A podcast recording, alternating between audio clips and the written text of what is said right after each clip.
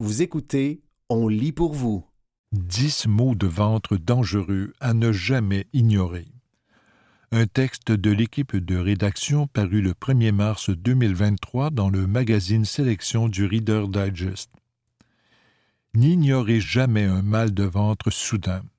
Voici comment savoir si vos maux de ventre sont beaucoup plus graves et dangereux qu'une simple crampe. 1. Brûlure d'estomac. Description. Maux de ventre qui engendre une sensation de brûlure juste au-dessous du sternum, en particulier après un gros repas. Cause possible brûlure d'estomac, reflux. Ce qu'il faut faire, prendre un comprimé d'antiacide en vente libre pour les brûlures d'estomac et éviter les copieux repas gras. Si ce mal de ventre persiste pendant plusieurs semaines, consultez votre médecin. 2. Constipation ou flatulence. Description maux de ventre et douleurs autour et en dessous du nombril accompagnés de gaz. Cause possible constipation ou flatulence. Ce qu'il faut faire si vous croyez souffrir de constipation, prendre un laxatif en vente libre ou des médicaments anti-gaz. Si la douleur persiste plus de deux semaines, consultez votre médecin. 3. Appendicite. Description. Maux de ventre notamment caractérisés par une douleur soudaine autour du nombril. Cette douleur peut être accompagnée de nausées, de fièvre, de vomissements, d'une perte d'appétit, de difficultés pour aller à la selle ou du durcissement des muscles abdominaux. Cause possible appendicite. Ce qu'il faut faire, se rendre à l'hôpital. L'appendicite doit être traité rapidement, sinon l'appendice peut se rompre et laisser échapper un liquide infectieux dans d'autres parties de l'abdomen. Le raidissement des muscles abdominaux est un signe que l'infection commence à se répandre. 4. Calcul biliaire ou inflammation de la vésicule. Description. Maux de ventre qui se manifeste par une douleur soudaine au côté droit de l'abdomen qui peut irradier vers d'autres parties de l'abdomen ou du dos. Cause possible calcul biliaire ou une inflammation de la vésicule biliaire. Ce qu'il faut faire si la douleur persiste ou s'aggrave après avoir mangé des aliments gras, consultez votre médecin. 5. Troubles du côlon, infection urinaire ou maladie inflammatoire pelvienne. Description maux de ventre ou douleur soudaine en dessous du nombril qui rayonne de chaque côté. Cause possible un trouble du côlon, une infection urinaire ou une maladie inflammatoire pelvienne. Ce qu'il faut faire, si la douleur ne cesse d'augmenter, appelez votre médecin qui pourra prescrire des examens diagnostiques ou vous conseiller d'aller à l'urgence. 6. Calculs rénaux ou infection des reins ou de la vessie. Description un mal de ventre ou une douleur soudaine et aiguë à proximité de vos côtes inférieures qui irradie vers le bas de l'aine. Cause possible, calcul rénaux ou, si la douleur s'accompagne de fièvre, une infection des reins ou de la vessie. Ce qu'il faut faire, augmenter votre consommation d'eau et appeler votre médecin. La plupart des pierres aux reins finissent par passer d'elles-mêmes bien que dans de rares cas la chirurgie soit nécessaire. Si vous avez de la fièvre, consultez votre médecin. 7. Maladie de crâne, colite ulcéreuse ou diverticulite. Description maux de ventre pouvant se manifester par une douleur soudaine et sensibilité à l'abdomen inférieur gauche, peut être accompagnée de fièvre, de nausées ou de vomissements. Cause possible maladie de crâne, colite ulcéreuse ou diverticulite. Ce qu'il faut faire, consulter votre médecin qui pourra recommander une coloscopie. Un traitement à long terme peut être nécessaire. 8. Blocage dans l'intestin, appendice perforé ou segment de l'intestin. Description maux d'estomac pouvant se manifester par une douleur soudaine accompagnée de diarrhée, de diarrhée sanglante, de sang dans les selles ou de vomissements. Cause possible un blocage dans l'intestin, un appendice perforé ou un segment de l'intestin. Ce qu'il faut faire, ce sont les symptômes d'une hémorragie interne. Rendez-vous immédiatement à l'hôpital. 9. Maladie chronique.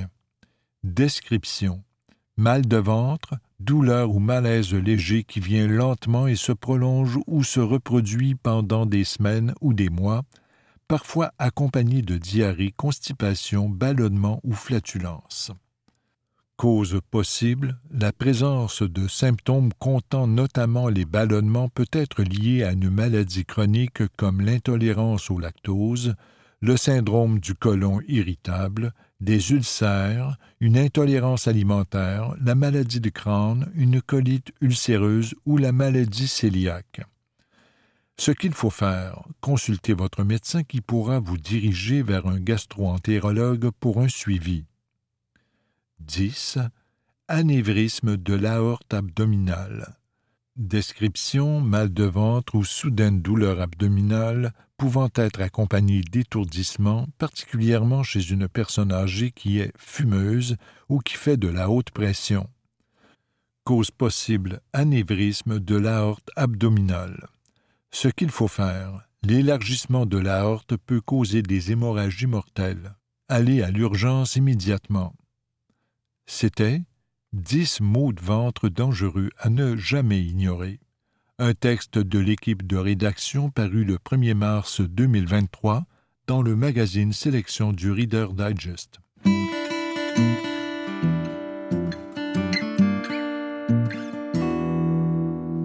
Claude et Serge un texte de Stéphane Laporte, paru le 8 octobre 2023 dans la presse.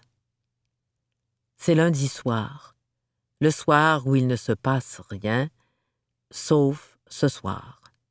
Ma blonde et moi, on fait la queue devant un magasin de tapis de l'avenue du Parc, parce qu'au-dessus, il y a le Club Soda. C'est la première des lundis des AA, et dans quelques minutes aura lieu une énorme explosion. Aux retombées atomiques, l'explosion de l'humour québécois.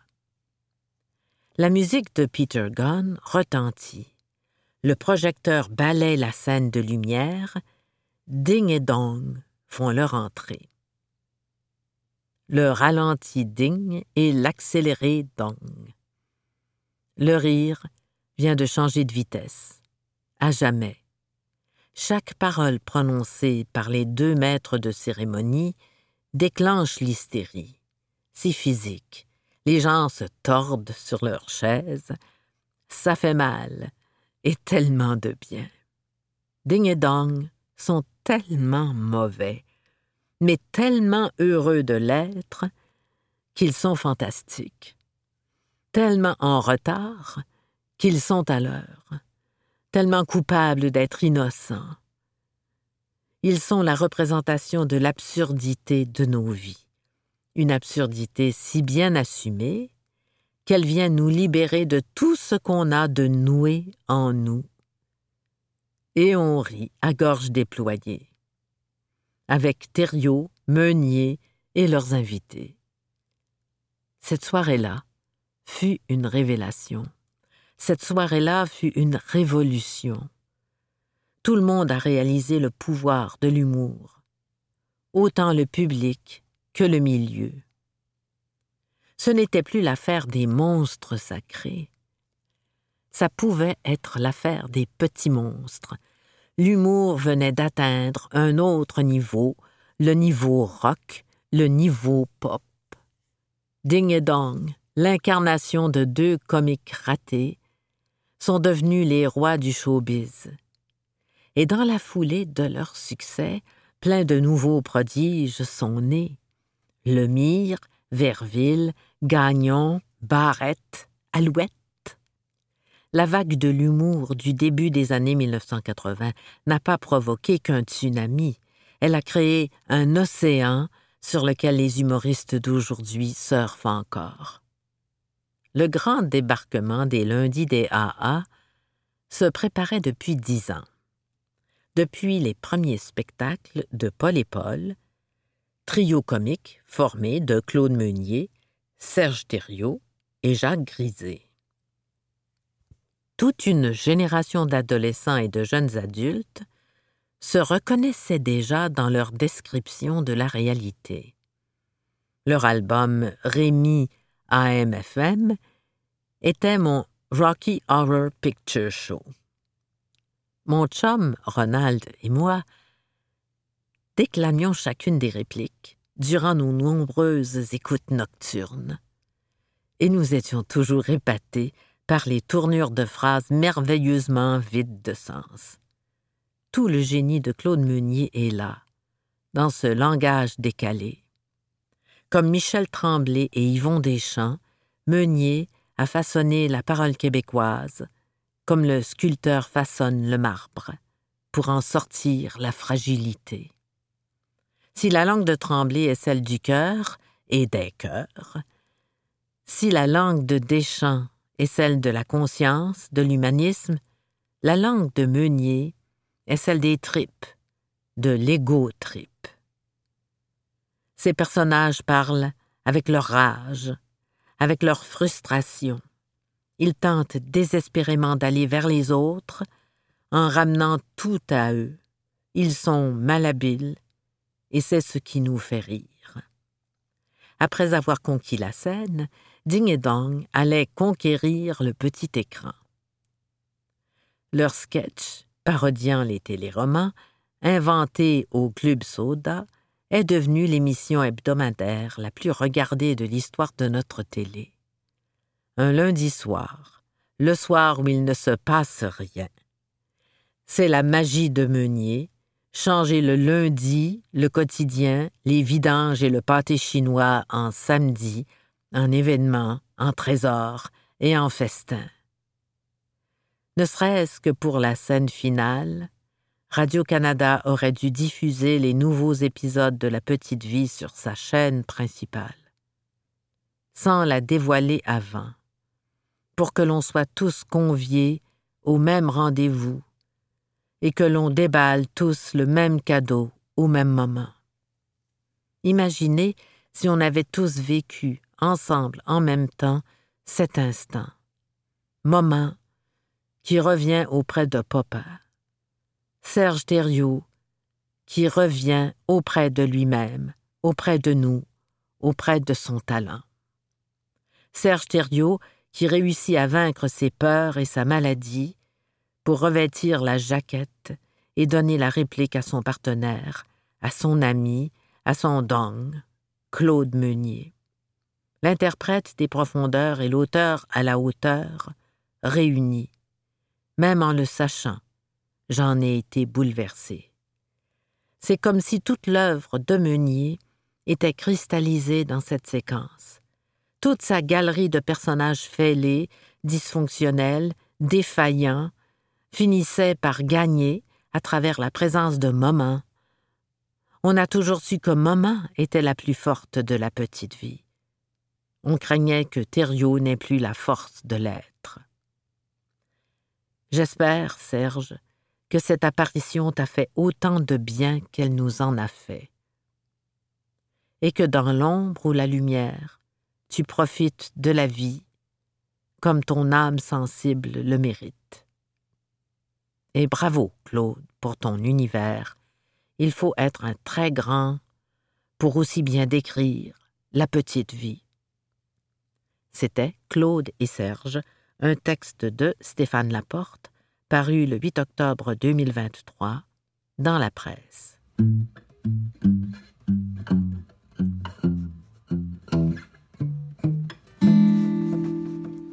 Prévoir le prix des tomates en les plantant un texte de Stéphanie Bérubé paru le 9 octobre 2023 dans la presse.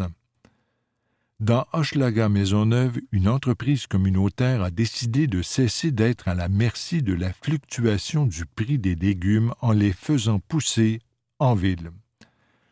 Une caisse de brocolis peut avoir une variation de prix trois fois en un mois et demi, lance Benoît de Perlongue, directeur général de la cuisine collective Hochelaga Maisonneuve. Il y a bien des raisons qui motivent ce gestionnaire à s'intéresser au prix des aliments, car les activités de son groupe vont bien au-delà des ateliers de préparation de repas. La cuisine collective est notamment responsable de la cafétéria du siège social de la CSN à Montréal. Or, comme tout le monde, la direction du groupe trouve bien difficile de suivre les fluctuations du prix des aliments. Elle, qui doit avoir à peu près le même coût pour faire les repas, autant ceux destinés aux ateliers communautaires qu'à la cafétéria de la CSN ou pour son service de prêt-à-manger.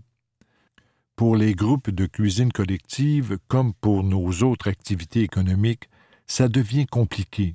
La fluctuation des prix, raconte le directeur général, s'attire sur l'élastique. On a alors décidé de prendre le contrôle de l'élastique en partie. La cuisine collective Hochelaga Maisonneuve intensifie sa production en ville. Cette année, le groupe va dépasser un hectare de culture dans l'est de la ville car l'idée est aussi d'intensifier l'impact dans le quartier. Comme la nature a été très généreuse au cours de l'été, la direction se rend compte que la production maison a un impact réel sur les coûts de production. Trois principaux points de production sont implantés dans le quartier. Une serre est installée à la Société des alcools du Québec, SAQ, D'autres plantations sont faites autour d'un édifice de la rue Hochelaga et une autre aire de production se trouve à côté de l'entreprise Scientific Games. Il y a désormais une équipe de dix maraîchers professionnels qui travaillent pour l'entreprise. La carotte au début de la saison a le même prix qu'à la fin de la saison, calcule fièrement Benoît de Perlongue, qui ajoute que cela permet à son chef de cuisine de mieux prévoir les coûts de production. En plus d'être utilisées dans leur propre cuisine, les récoltes sont vendues à des restaurateurs de la rue Ontario et dans des marchés solidaires de quartier, en saison. Environ 30% des légumes sont redonnés à des organismes communautaires. Sur le bord de l'autoroute 25. Depuis juillet 2022, le groupe cultive sur des terres qui appartiennent à la SAQ la Société d'État a cédé les terrains sur le bord de l'autoroute 25 et fournit le système d'eau et d'électricité pour faciliter la culture des légumes et des arbres fruitiers. Le contrat de cinq ans est renouvelable pour cinq autres années. Il y a désormais trente mille pieds carrés plantés en toute discrétion car l'endroit est peu fréquenté. La serre imprévue. Le travail maraîcher de la cuisine ne s'arrête pas là le groupe a repris un grand entrepôt au 5600 de la rue Hochelaga, un édifice multidisciplinaire où il a implanté son usine de lavage et de transformation de légumes. Pas très loin, l'entreprise Scientific Games, qui imprime des billets de loto, est aussi entrée dans le mouvement on y cultive déjà des légumes au sol et prochainement une serre quatre saisons sera installée et chauffée avec l'air récupéré de l'imprimerie. L'expansion se poursuit. La boulangerie Bimbo, aussi dans le quartier, doit également offrir des terrains à cultiver. Selon Benoît de Perlongue, le mouvement est bien implanté et les entreprises privées ou publiques qui décident de prêter de l'espace à cultiver ne le font plus seulement pour une question d'image. Ça donne du sens pour les équipes de travail, dit-il. L'avantage de faire des affaires avec un groupe comme le sien est qu'il offre un service clé en main aux entreprises qui peuvent ensuite faire des activités autour des espaces de culture. Plus de monde la cuisine collective Hochelaga Maisonneuve est réputée dans le milieu communautaire montréalais. D'abord, elle a été au tout début du mouvement des cuisines communautaires. Le groupe a été créé en 1986. Elle est depuis reconnue pour son dynamisme. Étant au cœur d'une mixité sociale, l'entreprise est aussi un témoin privilégié du climat social, explique Benoît de Perlongue. Et présentement, les choses changent. Les ateliers communautaires sont populaires plus que jamais. Il y a des gens qu'on ne voyait pas avant, explique Benoît de Perlangue. l'étudiant universitaire qui va à l'école et qui n'arrive pas, par exemple.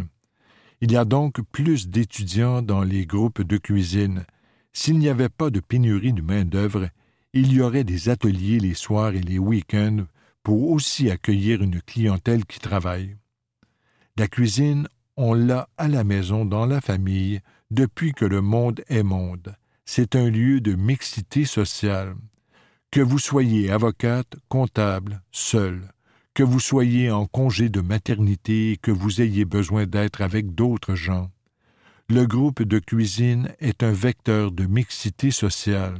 Ça brise l'isolement, affirme Benoît de Perlongue.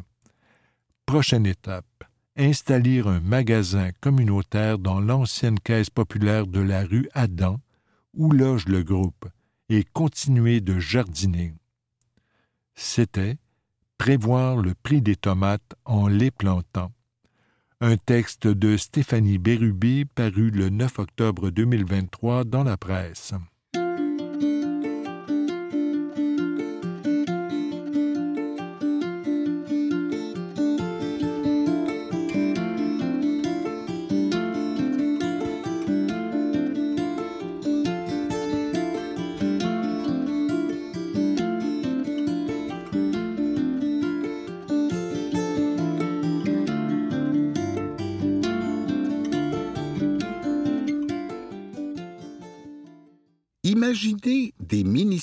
Pour changer le monde.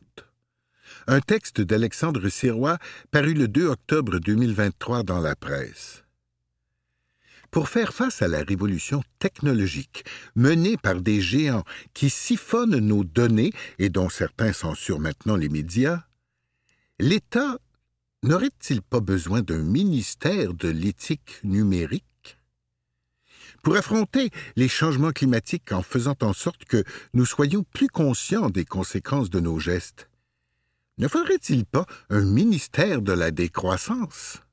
Et ne serait-il pas d'intérêt public que le gouvernement fasse quelque chose, même symboliquement, pour promouvoir les bienfaits du silence et rendre celui-ci possible, sinon obligatoire, en certains lieux humains et à certains moments, alors pourquoi ne pas créer un ministère du silence?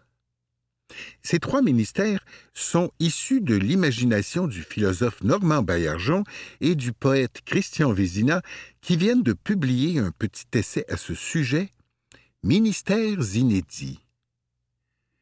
En tout et pour tout, ils suggèrent la création de huit nouveaux ministères pour traiter des enjeux négligés, des ministères qui permettraient au gouvernement, selon eux, de mieux servir le bien commun. En entrevue, Christian Vézina m'explique que ce petit livre se veut en quelque sorte une réponse à l'alarmisme ambiant. On prétend par ce livre-là stimuler la réflexion, parce qu'on nous présente cette période comme une période apocalyptique. Je vois les jeunes autour de moi. Ils sont dans un état d'anxiété assez quelque chose, dit Christian Vézina.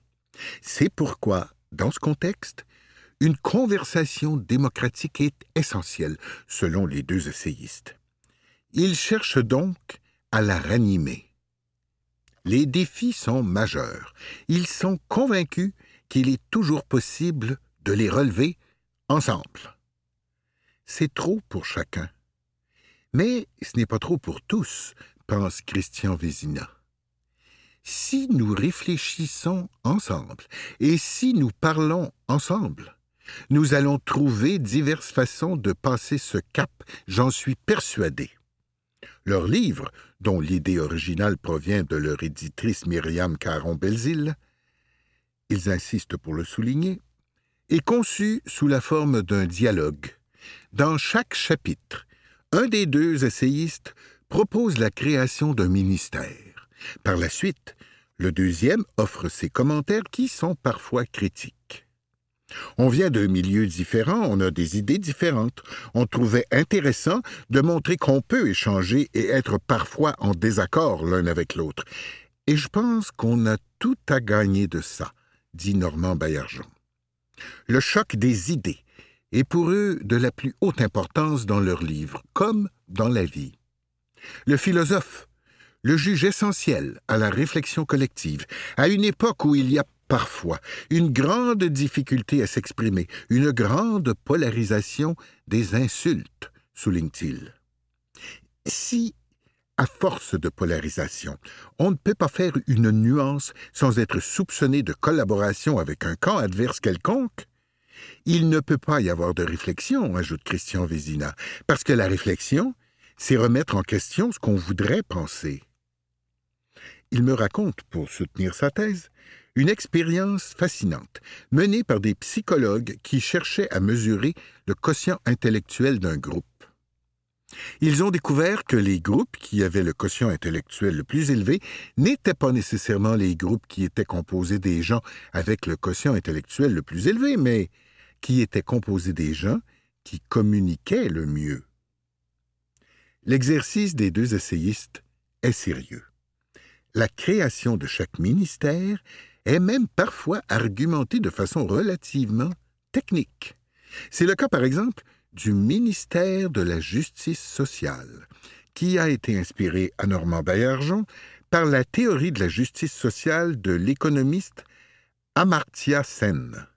Ils ont cependant tenu à me faire comprendre qu'ils ne se prennent pas trop au sérieux et qu'ils présentent cet ouvrage avec beaucoup d'humilité. Je ne suis pas en train de dire que je peux définir un ministère, que je sais comment ça se fait. C'est vraiment une expérience de pensée à laquelle on s'est amusé sans prétention, dit Normand Baillargeon. Les deux hommes lancent leurs idées dans l'espace public, comme certains jettent des bouteilles à la mer. Ils espèrent qu'elles seront récupérées, qu'on les examinera et qu'on en discutera. Je l'espère aussi car leur travail est inspirant. Ministères inédits de Normand Baillargeon et Christian Vézina a été publié aux éditions XYZ. Les ministères suggérés. Un ministère de la case libre. Un ministère de l'éthique numérique. Un ministère de la souveraineté. Un ministère de la décroissance. Un ministère des affaires démocratiques. Un ministère de l'autogestion un ministère du silence, un ministère de la justice sociale. C'était Imaginer des ministères pour changer le monde, un texte d'Alexandre Sirois paru le 2 octobre 2023 dans La Presse.